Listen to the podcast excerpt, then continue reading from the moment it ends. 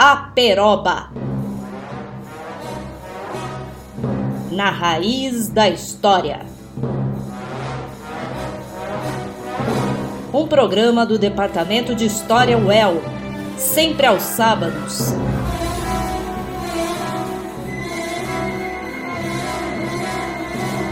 À uma da tarde. O que vai ficar na fotografia são os laços invisíveis que havia. Alô, ouvintes da Rádio El FM. Aqui quem fala é a professora Ana Heloísa e começa agora o programa Aperoba, um projeto dos professores do Departamento de História da Universidade Estadual de Londrina. Escolhemos a marca símbolo da universidade para nomear nosso programa, simbolizando a árvore original do campus em Londrina. Assim como uma árvore composta de suas diversas ramificações, esse projeto entrega, integra atividades que correspondem ao trinônimo das funções da universidade: o ensino, a pesquisa e a extensão. Nossa primeira temporada apresenta 12 episódios semanais que abordam temas diversos, divididos pelas áreas de estudos do Departamento de História. Hoje aqui comigo estão os professores Richard Gonçalves André e eu, que juntos apresentaremos o episódio Fotografia e os Usos da Memória. Sejam bem-vindos. A fotografia significa escrita da luz.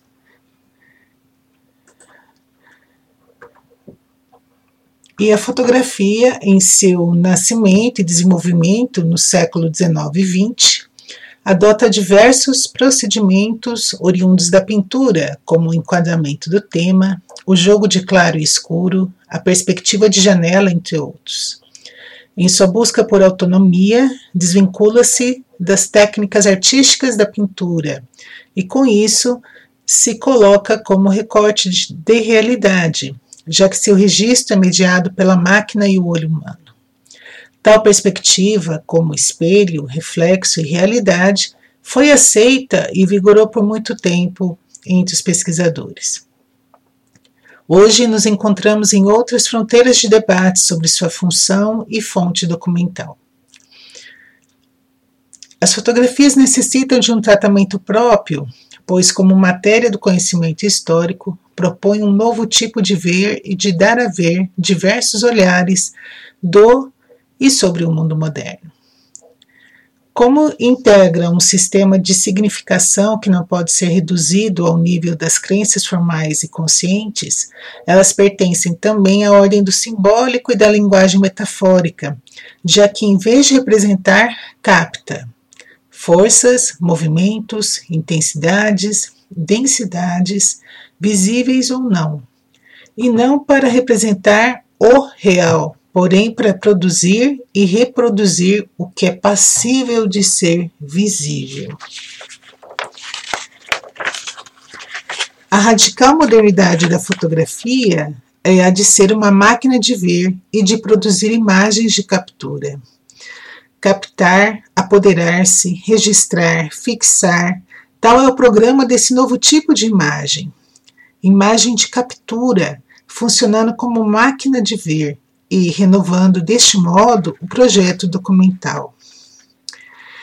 Nesse quadro global da modernidade da metade do século XIX, onde temos a primeira revolução industrial, da estrada de ferro, da navegação a vapor, do telégrafo, que juntos contribuem para expandir a área do comércio, a máquina fotografia vem a ter um intenso papel produzir as visibilidades adaptadas à nova época. Bem menos o de representar coisas novas do que de extrair coisas das novas evidências. Pois as visibilidades não se reduzem aos objetos, às coisas ou às qualidades sensíveis, mas correspondem a um esclarecimento das coisas, uma maneira de ver e de mostrar, uma certa distribuição do opaco e do transparente, do visto e do não visto. A fotografia, no entanto, não mostra nem mais nem melhor, como acreditam seus adeptos, nem menos, como afirmam seus adversários. mostra alguma coisa diferente, faz surgir outras evidências por propor novos procedimentos de investigação e a colocação do real em imagens. As visibilidades produzidas pela arte, ancoradas nas tradições da pintura, do desenho e da gravura, a fotografia opõe, na metade do século XIX, visibilidades extremamente ligadas às novas práticas da ciência, da técnica e da indústria.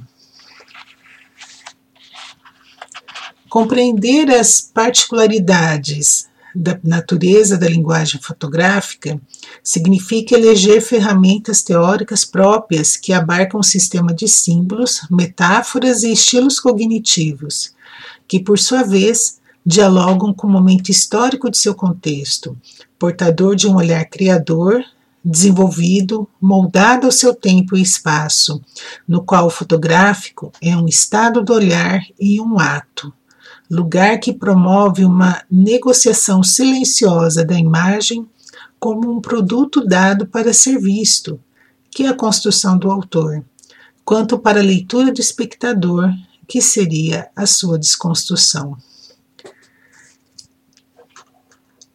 Dessa forma, pensamos que as fotografias, enquanto documentos, nos auxiliam a tomar contato com a cultura de um determinado tempo e lugar e nos instiga a indagar como e por que a memória coletiva organiza visualmente grupos sociais, paisagens e fatos de uma mesma sociedade. Como e por que esse imaginário social, criado pela circulação de imagens, reforça certas visões de mundo em outros circuitos, como os meios educacionais ou midiáticos, por exemplo. Temos também que tomar as fotografias enquanto documentos e registros, anotando a autoria, o ano, o contexto histórico, as técnicas utilizadas, o enquadramento, as referências internas e externos, externas, o acervo e guarda, entre outros dados. Dessa forma, perguntar por que tal fotografia se encontra em determinado espaço, em determinado museu ou determinada casa de memória. E dessa maneira, verificar quais são as, os silêncios, quais são as metodologias que foram utilizadas para sua guarda, como que elas estão expostas e o que elas apresentam. O que, que elas registram? Quais memórias elas guardam? Quais memórias elas silenciam? De que maneira elas podem nos falar acerca de um determinado momento, de, de, de um determinado objeto ou de uma determinada pessoa?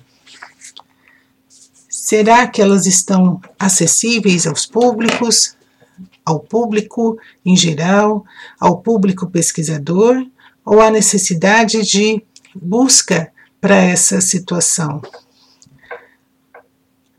como que as casas de memórias, como que os museus estabelecem um diálogo com os públicos que ali se apresentam. Dessa maneira, indagamos como que os acervos fotográficos que se encontram nessas casas de memória, ou nos museus, ou nos institutos, ou em fundações, eles apresentam um recorte, um fragmento de uma determinada memória inscrita nas luzes ou na luz captada pelas fotografias. E dessa maneira pensarmos como que os registros visuais apresentam é, determinados aspectos que até então não poderíamos sequer imaginar. E tantos são os homens por debaixo das manchetes, são braços esquecidos que fizeram os heróis. São forças, são suores que levantam as vedetes do teatro de revistas, que é o país de todos nós. Boa tarde a todos, meu nome é Richard Gonçalves André e eu darei continuidade aqui às reflexões sobre o programa de rádio A Fotografia e os Usos da Memória, discorrendo sobre dois elementos fundamentais. Por um lado, a questão da memória enquanto construção social, e por outro, a fotografia no contexto do pós-Segunda Guerra Mundial no Japão. Por que certos indivíduos e grupos sociais buscam construir um passado que eles desejam que seja lembrado ou eventualmente esquecido? Quando eu digo lembrado aqui, eu estou pensando do ponto de vista social. Nós recentemente passamos por um processo, por um conjunto de, de eventos de destruição de estátuas de figuras históricas ligadas a um, passado escravocrata nos Estados Unidos, tanto nos Estados Unidos quanto na Europa. E isso, isso gerou um certo questionamento. Aliás, isso não gerou um certo questionamento. Existe um questionamento muito parecido no Brasil em relação às estátuas, aos nomes de ruas, de bandeirantes, de presidentes ligados à ditadura militar, sim, figuras históricas com um passado bastante controverso e que se questiona a questão por que manter esses monumentos, pensado aqui em sentido amplo, ligado a esse passado bastante controverso. E nos Estados Unidos e na Europa houve esse processo de destruição dessas, dessas estátuas de figuras controversas do passado. É, esse ponto de partida ele é muito sintomático para pensar a questão da memória, porque nós temos um duplo movimento aí. Por um lado, a, a própria construção de estátuas desse tipo remete ao quê? Remete justamente à tentativa de se construir uma memória em torno de determinadas figuras, de determinados personagens, de determinados processos históricos. Isso existe um impulso para que as outras pessoas se lembrem disso. E vejam, isso não é uma, uma lembrança de primeira mão. Né? Muito provavelmente as pessoas não, é, muito provavelmente as pessoas não tiveram contato direto com esses personagens, com esses processos, mas porque às vezes nós estamos falando de um passado bastante distante. Então, assim, não existe uma, é, um testemunho direto dos indivíduos em relação a esse passado. Então, por um lado, existe essa inclinação para fazer com que os outros se lembrem de um passado que se deseja num determinado momento histórico enquanto memorável. E por outro lado, esse, esse processo de destruição das estátuas, do questionamento dessa memória, mostra o quê? Que a memória social, às vezes é, estabelecida de uma forma mais ou menos hegemônica num dado contexto histórico, não necessariamente ela quer dizer que, seja aceita. E mesmo que as pessoas não falem a respeito, isso não quer dizer necessariamente que as pessoas aceitem essa memória. Então, o processo de destruição das estátuas é muito sintomático no sentido de indicar essa questão de que existe um não, uma não aceitação dessa memória colocada e daí um processo muito muito material de destruição dessas estátuas. Então são dois movimentos uh, antagônicos, que é um, um, movimento de criação e manutenção de um certo passado, e por outro, de um, de um certo questionamento desse passado. E aqui é importante lembrar essa questão é, para a qual eu toquei agora há pouco, que a memória social ela tem uma diferença fundamental em relação à memória individual. A memória individual, você tem as suas, as suas lembranças que você recorda justamente por ter sido uma testemunha direta daquilo. E mesmo a memória individual, se a gente for pensar em termos é, psicológicos, principalmente psicanalíticos, ela não é tão simples assim. Nós sabemos que tem certas memórias que são represadas, a psicanálise é muito rica nesse sentido. Vide a psicanálise freudiana, lacaniana ou a psicologia analítica junguiana, ela mostra como esse processo de lembrar não é uma coisa tão simples assim do ponto de vista individual. Só que quando nós é, adicionamos essa expressão social logo, após a, expressão memória, nós estamos tornando complexo, é, o fenômeno diferenciado. Não quer dizer necessariamente mais complexo, mas certamente é um fenômeno é, diferenciado, porque a memória individual ela demanda uma testemunha, indireta, é, uma testemunha direta do indivíduo em relação aos eventos que ele acaba considerando consciente ou inconscientemente memoráveis. Não é verdade? A escola onde você estudou, os amigos que você teve, enfim, uma série de, de elementos. As memórias de infância, por exemplo, são elementos fundamentais para o indivíduo. Mas o social ele implica o quê? Ele implica que os indivíduos terão, entre aspas, que lembrar de uma memória.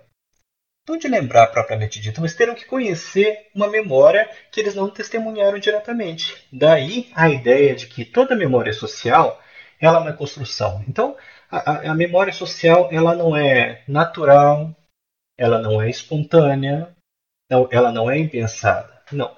Todo ato de memória social ela é construída num determinado contexto histórico por determinados indivíduos, por determinados grupos sociais que querem fazer com que essas ditas memórias sociais sejam conhecidas pelos outros. É, tanto é que existe uma expressão do Peter Burke, que é um historiador britânico, que escreve sobretudo sobre história cultural, uma, uma, uma frase que parece um trava-língua por parte do Peter Burke, que ele fala o seguinte: é, quem quer que quem lembre o que e por quê? Né? Quem quer? Quem são esses indivíduos? Quem são os, eh, os grupos que querem que o outro lembre? É, que quem lembre? Qual público? Qual público? É um público X? É um público, é um público Y? Que lembre o quê? Porque o conteúdo do passado é um conteúdo muito diversificado, muito contraditório. Né? Se a gente for pensar bem, é, o, que se torna, o que se torna memória, o que se torna história, é uma seleção desse passado. A seleção desse passado não é tudo que é preservado para as gerações futuras. Lembre o que e por quê. E o porquê, e o porquê ele remete ao, ao conjunto de motivações que leva esses indivíduos e grupos a construir essa memória num determinado contexto histórico.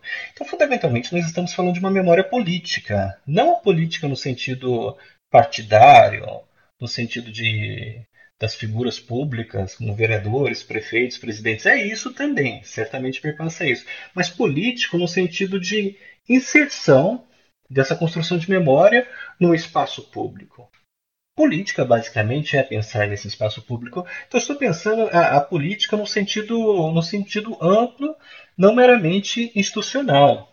Né? É, o filósofo Michel Foucault escreveu um livro muito interessante chamado Microfísica do Poder, chamando a atenção para o fato de que o poder ele é exercido não apenas pelo Estado, mas o poder ele é exercido é, em esferas microfísicas, né? é dentro da, da clínica, dentro da prisão. Se a gente for pensar bem, mesmo numa relação de amizade existe uma relação de poder. Mesmo numa relação entre duas pessoas existe relação de poder. Então, é, podemos ter, pensar também por que, que existe a necessidade de construção de monumentos, de lugares memoráveis, o que o historiador francês Pierre Nora chama de lugares de memória. Aquele lugar que vai te fazer lembrar de algo. Lugar aqui não estou pensando meramente no local, é, local físico, no espaço físico. Mas é tudo aquilo que faz lembrar. Porque assim, o Pierre Nora, ele, ele discorre sobre algo extremamente importante. Ele fala assim, olha, se a memória social fosse algo espontâneo, se fosse algo natural, se fosse algo perfeitamente orgânico, não seria necessário construir justamente lugares de memória. Então, nós só construímos memória, nós só construímos monumentos, nós só uh, fazemos nomes de ruas, construímos estátuas, enfim, damos nomes às coisas, remetendo a um passado, porque essa memória ela não é natural. Você precisa fazer com que o outro se lembre ou conheça esse algo. Então a memória ela não, não ela tem todo tipo de função. É, é ela pode ser por um lado uma memória de identidade. E toda, toda identidade ela se firma sobretudo num passado, seja a memória individual, seja a memória social, é, o passado de um grupo. Então não é à toa que geralmente nós vamos a restaurantes e alguns restaurantes eles colocam assim na, né, à frente do estabelecimento ou no cardápio expressões do tipo: olha, há 50 anos a região, né, atendendo a população de tal cidade, população londrinense, por exemplo, desde, desde 1940. Seja real ou não, isso é uma forma de você lançar a sua identidade sobre um passado. Falar, olha, meu passado é longo. Portanto, isso oferece identidade ao grupo. Recomendo muito um filme chamado Blade Runner, do Ridley Scott, lançado nos anos, nos anos 80, que trabalha com essa, com essa história de, de você tem uma espécie de humanos artificiais, os replicantes, e que eles, ele, eles não acham que são artificiais justamente porque eles têm memórias implantadas de outros sujeitos. Ou seja, a, o pilar das suas identidades enquanto indivíduos estaria justamente no passado. Mas a memória ela também pode ter funções ideológicas extremamente, extremamente é, complexas de entender. É, por exemplo, é, na cidade de Londrina, no norte do Paraná, onde se situa justamente a Universidade é, Estadual de Londrina, existe muito uma memória construída falando que Londrina não possui, não possui, nunca possuiu pobreza, né? De que Londrina, to, todos que chegaram aqui trabalharam e enriqueceram rapidamente, é uma memória sobretudo ligada ao a cafeicultura.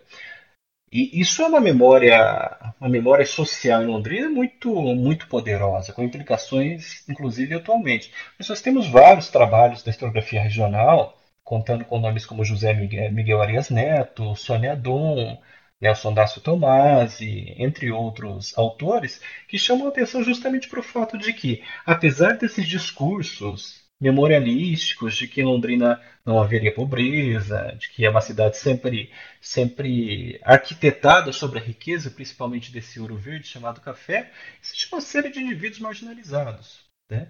E, e, práticas bastante complicadas na história de Londrina, é, extermínio de indígenas, a, a questão de utilização de, de, de milícias é, por parte de certas empresas, a questão da pobreza, corrupção, entre outras coisas, que acaba, acaba sendo silenciado di, diante desse discurso de memória. Então, a construção da memória ela não é apenas ideológica, mas ela pode assumir o caráter ideológico. E, e tem um, um autor na, na, história chamado Pollack, né, que ele afirma o quê? Que não é por, pelo fato de existir uma memória que não existe contradição a essa memória. Ele vai falar assim que existem duas coisas. Uma coisa é o esquecimento, outra coisa é o silêncio. Esquecimento, como o próprio nome diz, é o esquecimento, é a não memória. Mas por outro lado, nós teremos a dimensão do silêncio. O que é o silêncio? Você pode até não falar antagonicamente em relação a essa memória estabelecida, essa memória do establishment. No entanto, o silêncio não quer dizer aceitação. O silêncio quer dizer silêncio por múltiplas razões, desde um silêncio político até um silêncio traumático. Eu não falo sobre uma experiência ruim, por exemplo, a experiência de imigrantes é, no, na, na primeira metade do século XX, porque isso me traz dor, isso é traumático. Então, o silêncio ele pode ter diversas razões, desde a questão do trauma até as, as questões propriamente políticas. É, no entanto, o silêncio para o Pollack não significa necessariamente esquecimento. É, é, o silêncio não significa esquecimento. É, significa o quê? Que é um discurso que não encontra condições de emergência em determinados contextos históricos, mas mudando o contexto histórico, você pode ter condições de emergência, é, que se quebra essa casca, né, que permite que esses discursos venham à tona. Então, o silêncio não necessariamente será silêncio pela eternidade. Até um filme muito interessante chamado Uma Cidade Sem Passado, dirigido pelo Michael Verhoeven, que é um filme alemão. No enredo, é a personagem principal ela mora numa cidade que afirma que não, que em termos de memória social, é afirmado que não houve é, envolvimento com o nazismo durante os anos 30 e os anos 40. As figuras públicas que ainda estão vivas nessa cidade afirmam que não houve envolvimento. E a personagem principal, que começa desde uma estudante, né, desde a sua vida estudante, depois ela se torna uma universitária, ela começa a fazer pesquisa histórica sobre o passado dessa cidade. Durante o nazismo descobre justamente o contrário do que é afirmado pela memória social. E sim, de que houve envolvimento com o nazismo e que as figuras públicas ainda vivas na cidade foram as perpetradoras desse, desse envolvimento, inclusive bastante cruel, com o nazismo. Uh, e ela começa a ser perseguida, começa a sofrer uma série de violências, enfim, uma série de violências de diferentes níveis, mostrando que é, existe, por um lado, uma memória estabelecida e, por outro, uma memória, às vezes, silenciada que busca condições de emergência para, é, para se tornar pública em determinados momentos. É, a gente pode pensar essa questão em diferentes níveis, desde, inclusive, pensando nos discursos, é, é, de, os, os discursos negacionistas, por exemplo, a respeito dos campos de concentração. Existem discursos negacionistas falando que ou os campos de extermínio não existiram, as câmaras de gás, por exemplo, não existiram, ou que os campos de concentração não, não teriam sido tão ruins assim. E nós sabemos que nós sabemos o, o, que foi o nazismo, nós sabemos o que foi o campo de concentração, é, nós sabemos o, o, o nível de, de, crueldade inerente às práticas existentes naquele momento. Mas mesmo assim existem discursos negacionistas. Uh, mesmo em esfera do Brasil existe essa questão, ah, o negacionismo em relação à ditadura militar, o negacionismo em relação às torturas, aos assassinatos cometidos durante o período e que são negacionismos bastante complicados. Não se trata meramente de uma, de uma revisão da história, uma revisão inocente da história. Não. É, é um negar um passado ancorado num discurso presente, ou seja, se fala muito mais do presente do que do passado. Então, por que é, negar as violências do campo de concentração ou as violências do período militar brasileiro no presente imediato. Então, é, isso remete ao fato de que toda memória e todo silêncio é um jogo político, no sentido amplo da palavra política, em torno do que deve ser lembrado do que deveria, pelo menos para alguns, ser esquecido, que pode assumir desde funções de, de identidade social até funções extremamente violentas e de caráter ideológico.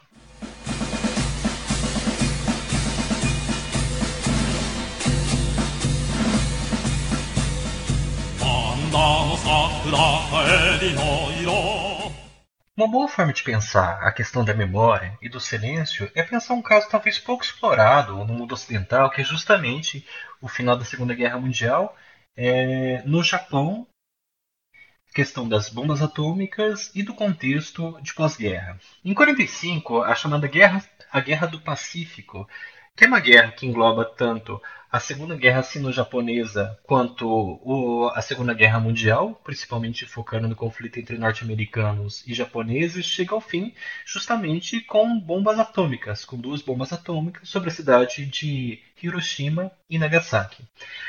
E entre 1945 até o início da década de 50, até o início dos, dos anos 50, nós temos no Japão justamente um governo de ocupação norte-americano no próprio Japão. E essa, essa presença norte-americana é fortemente marcada, inclusive pela fotografia. Uma das fotografias historicamente mais famosas é uma fotografia tirada em 45, onde o, o general Douglas MacArthur, que é o, su, o, supremo comandante das forças aliadas, grande representante dos Estados Unidos no Japão, posa ao lado do Hirohito, é, o imperador japonês é, durante a Segunda Guerra Mundial e governou muitas décadas depois ainda. Mas ele esteve bastante envolvido com a Segunda Guerra Mundial. E, quer dizer, o envolvimento dele é bastante polêmico, mas é, porque houve essa questão, poxa, o imperador ele foi culpado pelos crimes de guerra ou foram os altos generais que estiveram a cargo disso, né? E a, e a versão oficial, que não quer dizer necessariamente versão verdadeira, é que Hirohito não esteve envolvido com as decisões da Segunda Guerra Mundial. Mas enfim, na, durante a Segunda Guerra, é, é, é, nessa fotografia em específico, nós temos, por um lado, o general Douglas MacArthur e o imperador Hirohito lado a lado.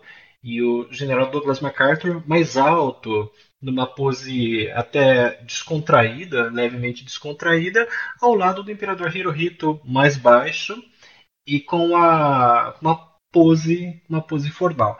Essa, essa fotografia foi publicada em jornais logo no dia seguinte, mas era uma fotografia que tinha abertamente a intenção de maximizar a potência norte-americana, né?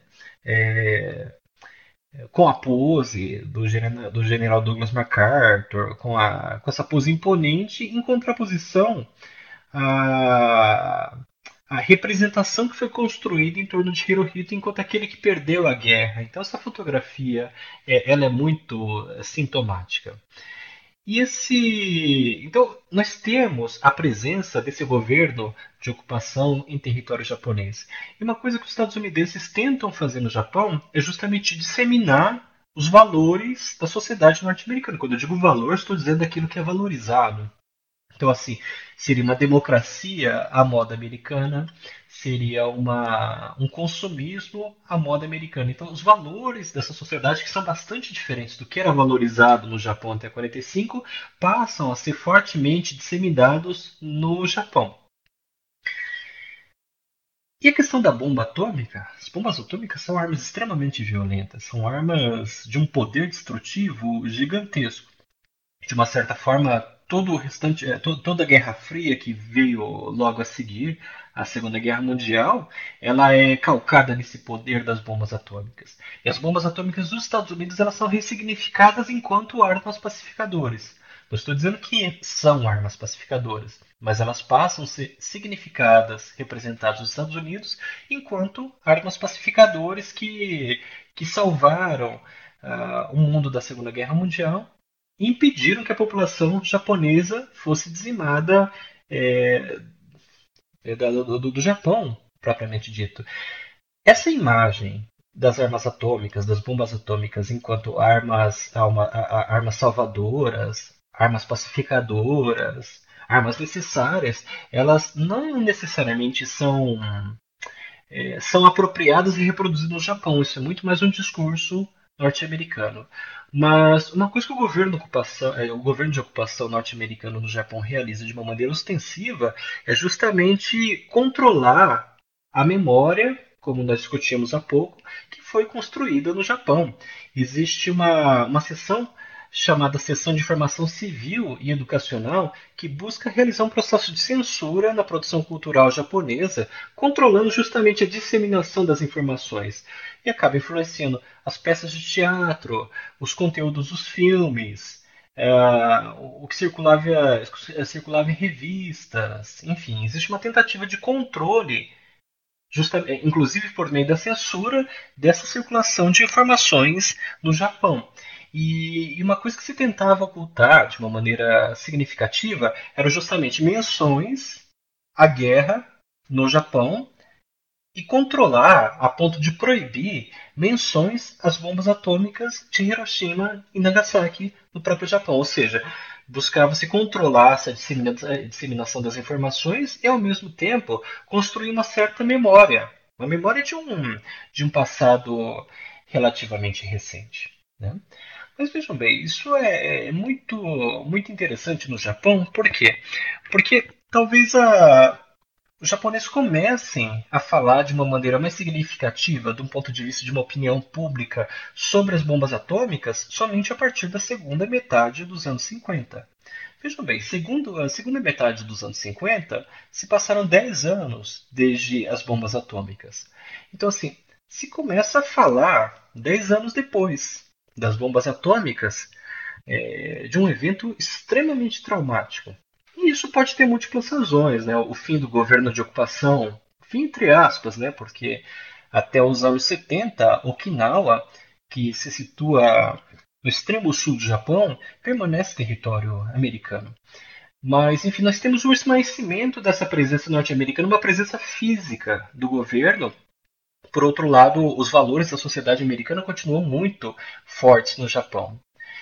E uma dessas obras que versou justamente sobre, a, sobre as bombas atômicas, principalmente sobre Hiroshima, ela é produzida, ela é publicada no ano de 1958, embora sua produção seja de 1957, que é um livro justamente chamado Hiroshima, publicado pelo fotógrafo japonês Ken Domon, que é um fotógrafo extremamente popular no Japão diríamos que é o Sebastião Salgado do Japão, e já falecido, mas ele é não tão conhecido no Ocidente. Então ele começa a produção de Hiroshima em 57 e publica em 58. Kendomon ele foi um dos principais fotógrafos japoneses. No, no, nos anos 50 ele produziu uma foi um homem que esteve à frente de uma estética fotográfica chamada realismo fotográfico um realismo bastante diferente em relação ao realismo do Ocidente.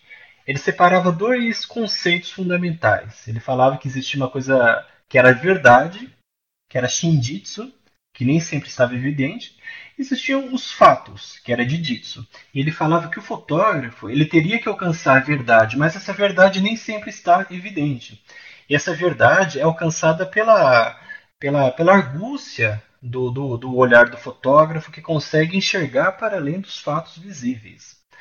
Então, sim, basicamente era uma estética de implicações políticas em sentido amplo, por quê? Porque Kendomon afirmava que o Japão deveria descobrir a verdade, o fotógrafo deveria ser alguém comprometido para com a verdade, se contrapondo ao que ele chamava de período de mentiras do Estado japonês até 1945 ele não toca na questão norte-americana, mas fica uma crítica velada a essa questão do da, em relação aos Estados Unidos, ao tipo de valores à moda americana impostos na sociedade japonesa. Não é à toa que o Kendo Mon também publicou uma obra chamada Code Junrei, que significa peregrinação pelos templos antigos, onde ele tenta afirmar, olha, a identidade é, nipônica é uma identidade budista, rejeitando justamente as ideias provindas do próprio Ocidente. Em Hiroshima, que é um trabalho extremamente volumoso, o Domon ele aborda, ele trabalha a sua fotografia de uma forma muito humanista. Então, ele sempre ressalta personagens, né? Ah, as pessoas fotografadas, pessoas que têm nome, então, é o Kendi, que é o menino com, com leucemia. É, são duas irmãs específicas ali que, que têm cegueira. São crianças com microcefalia. Ele, então, ele tem uma abordagem bastante humanizadora. Então, ele puxa para essa questão: quem são essas pessoas? São crianças que sofreram, é, foram vítimas da, da radiação de, de Hiroshima. Então, ele aborda essa narrativa fotográfica de uma, de uma maneira bastante humanizadora. E, e ele constrói essa narrativa de uma maneira sequencial no seu livro, chamando a atenção justamente para a tensão entre vida e morte. Porque, por um lado, são crianças e o, livro não é composto apenas por crianças, mas é composto sobretudo por crianças. Então são narrativas que abordam essa questão de que são crianças é, vítimas diretas ou indiretas da bomba atômica sobre Hiroshima. Então são crianças cegas, são crianças com leucemia, são crianças que desenvolveram, é, perdão, que, que, nasceram microcefálicas. É, então, são crianças que são vítimas da bomba atômica de Hiroshima, seja de forma direta ou indireta. Mas, ao mesmo tempo, são crianças que, apesar de terem seus corpos marcados pela bomba atômica, é, são crianças que buscam uma vida normal. Aparecem em diferentes fotografias brincando, pulando, cantando, junto com as suas famílias, mas ainda, ainda fortemente marcadas pelas marcas deixadas pela bomba atômica de Hiroshima. Uma das mais, umas histórias mais trágicas ali é justamente do Kenji, que é uma criança com leucemia. É, a narrativa fotográfica ressalta bem essa questão de é, da busca, da luta pela família no sentido de, de alcançar a recuperação de Kenji. E você vai folheando as páginas e de repente você encontra Kenji morto. Ou seja, apesar de toda a luta do garoto e da, da luta da família pela recuperação de Kenji, Kenji acaba morto de uma maneira é, de uma maneira abrupta na narrativa fotográfica produzida por Kendomon. Vejam só, uh, esse livro, Hiroshima, é publicado somente em 58. Estamos falando de 13 anos depois da bomba atômica de Hiroshima. E ainda 13 anos depois, os efeitos da bomba atômica de Hiroshima são bastante fortes na história japonesa, principalmente na cidade, assim como em Nagasaki. Mas o livro só é produzido 13 anos depois por quê? Porque nós temos governo de ocupação norte-americano no Japão, nós temos um processo de censura extremamente forte, então não se fala sobre a guerra, não se fala sobre as bombas atômicas. Então, é, esse discurso sobre, sobre Hiroshima não é que fosse um discurso que não existisse nesses 13 anos. Quer dizer que era um discurso silenciado e que apenas na segunda metade dos anos 50 encontra condições de emergência justamente para que seja um discurso que venha à tona nesse livro do Domon chamado Hiroshima. E então assim, nós temos as memórias sobre a bomba atômica que são silenciadas. Lembra um livro, perdão, uma, um filme lindíssimo dirigido pelo Akira Kurosawa, que é um diretor japonês que fez muito sucesso, inclusive nos Estados Unidos, chamado Rhapsody em Agosto, que aborda justamente a memória sobre a bomba de Nagasaki vista do presente, de uma velhinha que sobreviveu mas cujo marido morreu nos ataques a Nagasaki. Tem um momento do filme em que ela recebe a visita de uma amiga, é, nas mesmas circunstâncias, ela passa uma hora frente a frente com essa velhinha em silêncio. E a velhinha vai embora em silêncio. Aí os netos perguntam para a avó, assim, puxa, mas vocês ficaram em silêncio. Ela fala, olha, uh, nós conversamos muito, porque o silêncio é cheio de significado, que é uma alegoria extremamente importante para pensar o significado do silêncio da memória, principalmente em relação à bomba atômica a, e esses eventos traumáticos decorrentes de Hiroshima e Nagasaki. De qualquer forma, a partir dos anos 50, a questão da bomba começa a ser fortemente abordada na produção cultural japonesa. Akira Kurosawa produziu não apenas Episódio de Agosto, mas produziu um filme lindíssimo chamado Sonhos, em que ele aborda de uma maneira muito, muito psicanalítica, eu diria, essa questão do efeito da radiação é, decorrente de, de, bombas atômicas. Uh, nós temos produções culturais das animações japonesas, por exemplo, Akira, em que a primeira imagem do, do longa-metragem em animação é um cogumelo nuclear, ou pelo menos supostamente nuclear.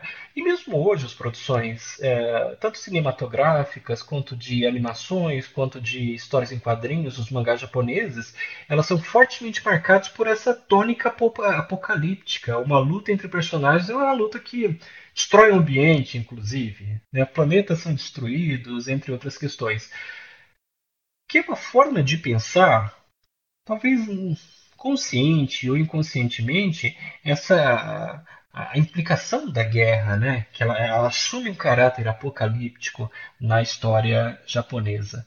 Mas então nós temos essa questão da, da abordagem da destruição atômica, das suas implicações, fortemente é, desenvolvidas na cultura japonesa, inclusive na cultura pop, e que, que remete de uma maneira direta ou indireta essa questão da, das bombas atômicas. Então, mesmo nisso, nós estamos lidando tanto com memórias construídas quanto com memórias silenciadas que eventualmente emergem e ganham, é, ganham palco na, no cenário público. O retrato que eu te dei, se ainda tens, não sei, mas se tiver, devolva-me.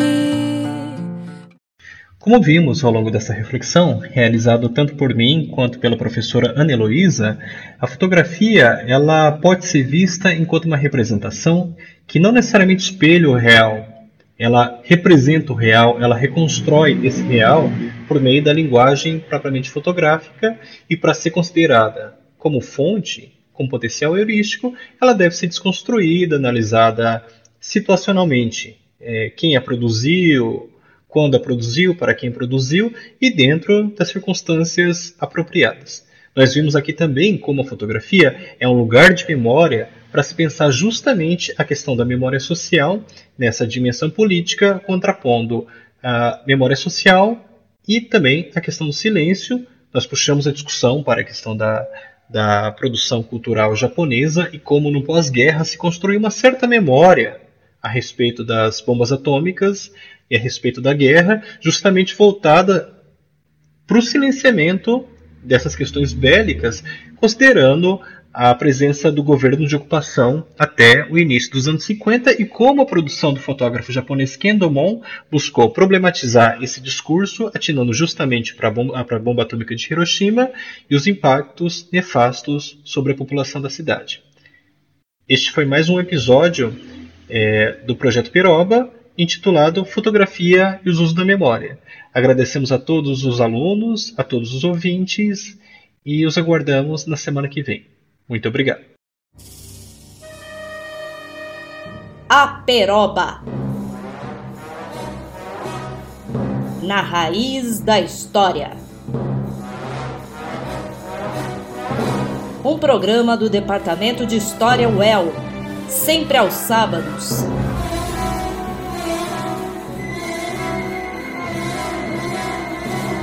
À uma da tarde Salve ouvintes da Peroba, o seu programa de história raiz. Nós acabamos de ouvir o programa dos professores do Departamento de História da Universidade Estadual de Londrina. Nesse programa, ouvimos as ideias do professor de Teoria da História, Richard Gonçalves André, e da professora da área de Ensino de História, Ana Heloísa Molina. Nesse programa, ouvimos trechos das canções Devolva-me, de Adriana Calcanhoto, Pequena Memória para um Tempo Sem Memória, de Gonzaguinha, e Fotografia de Leone. Eu sou a sua professora Maria Renata e vou acompanhá-los na audição dessas músicas completas.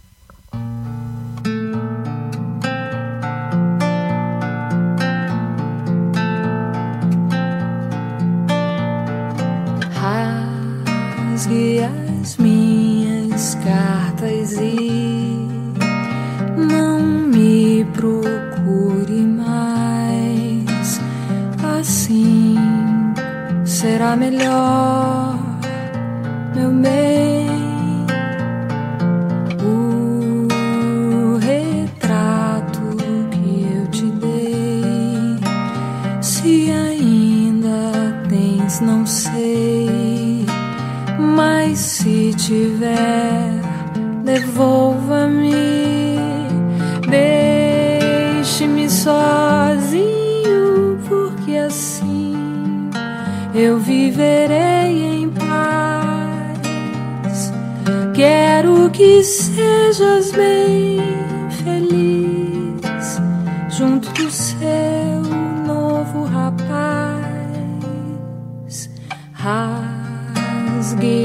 as minhas cartas e procure mais. Assim vai ser melhor, meu bem. O retrato que eu te dei, se ainda tens, não sei. Se tiver. Devolva-me,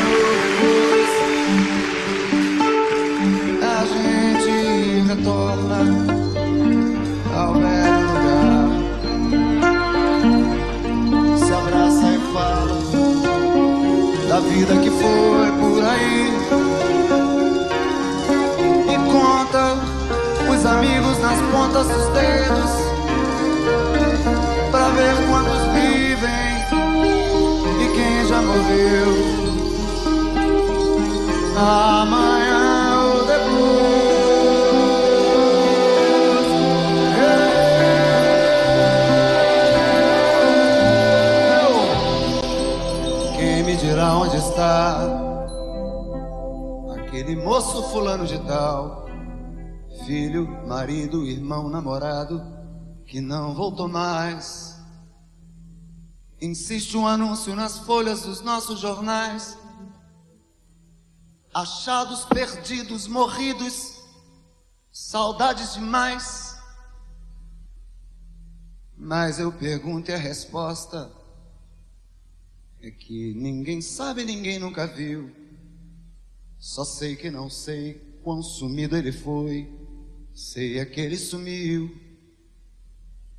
E quem souber algo acerca do seu paradeiro, Deco, das liberdades estreita e esquecida, uma pequena marginal dessa imensa Avenida Brasil. Memória de um tempo onde lutar por seu direito é um defeito que mata.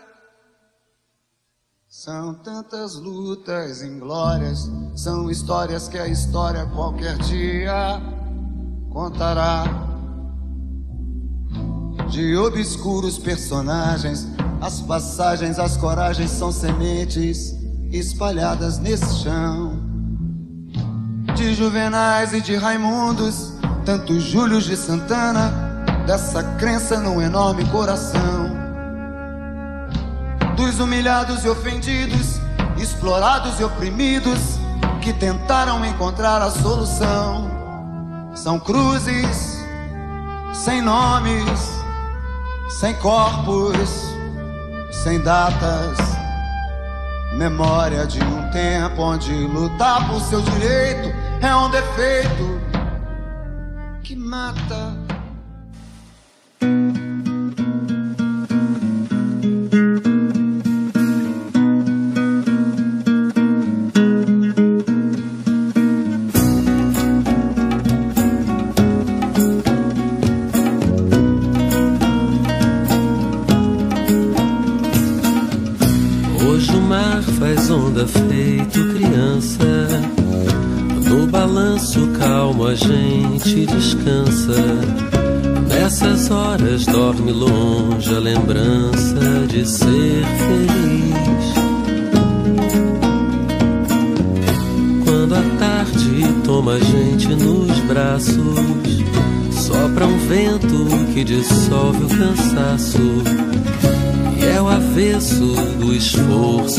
Faço para ser feliz. O que vai ficar na fotografia são os laços invisíveis que havia, as cores, figuras, motivos, o sol passando sobre os amigos Histórias, bebidas, sorrisos e afeto em frente ao mar.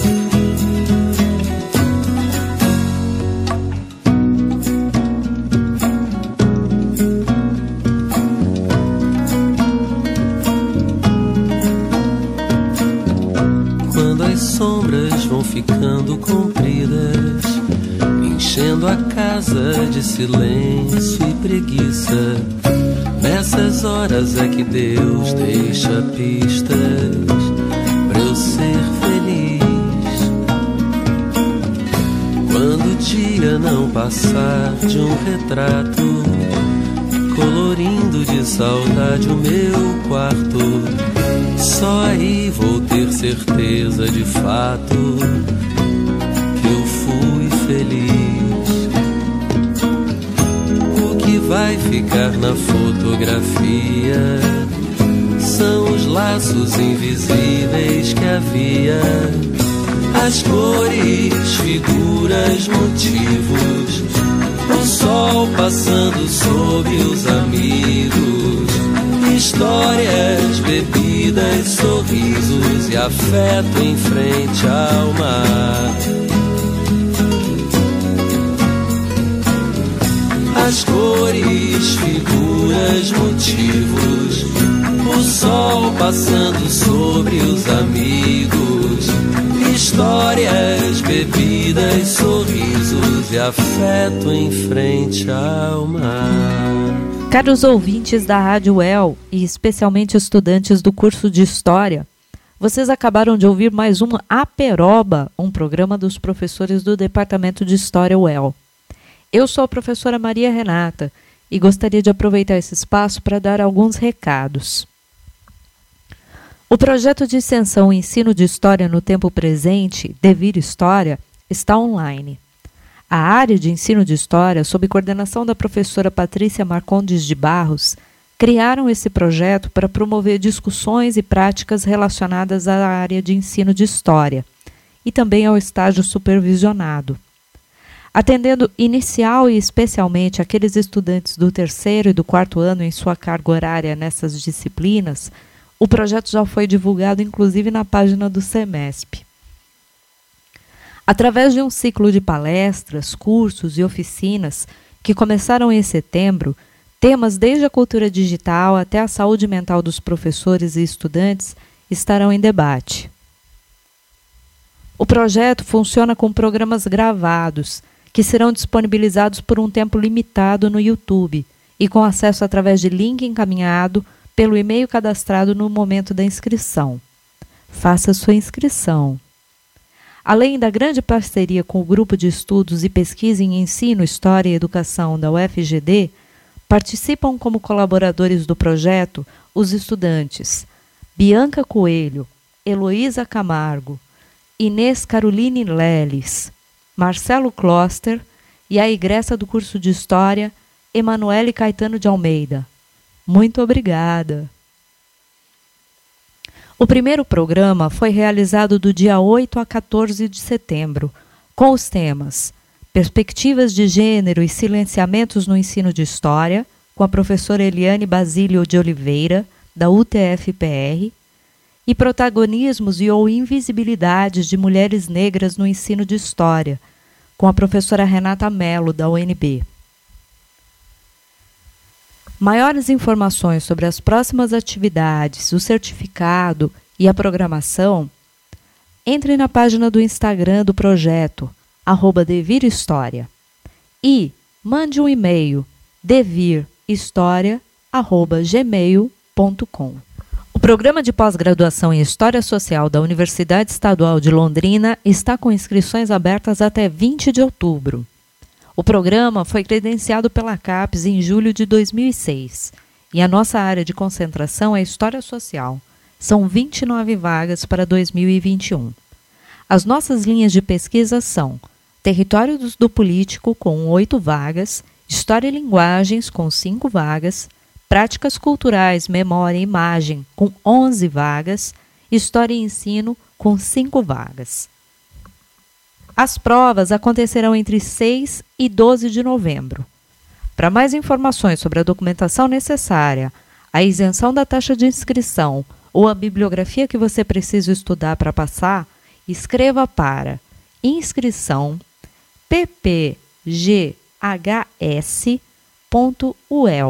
ppghs.uel.uel.br. Não esqueça, até 20 de outubro. Entre julho e agosto de 2020, o Departamento de História se mobilizou para produzir A Peroba.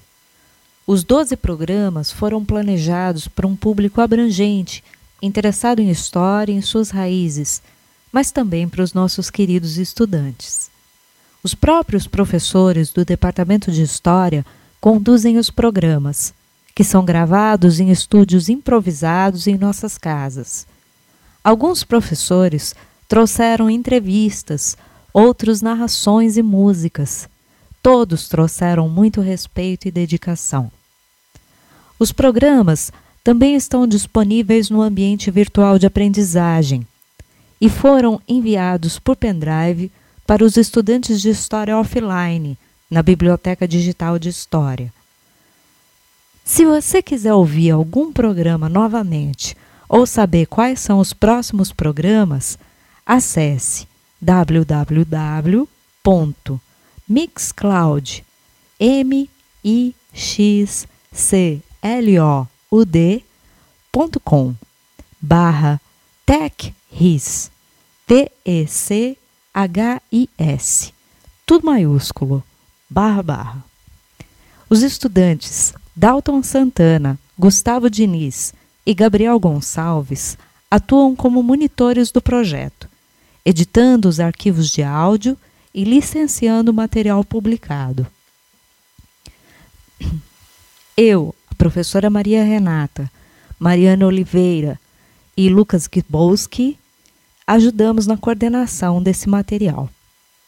Em outubro, nós produziremos um tutorial para que os estudantes de História possam submeter seu material para as nossas próximas edições.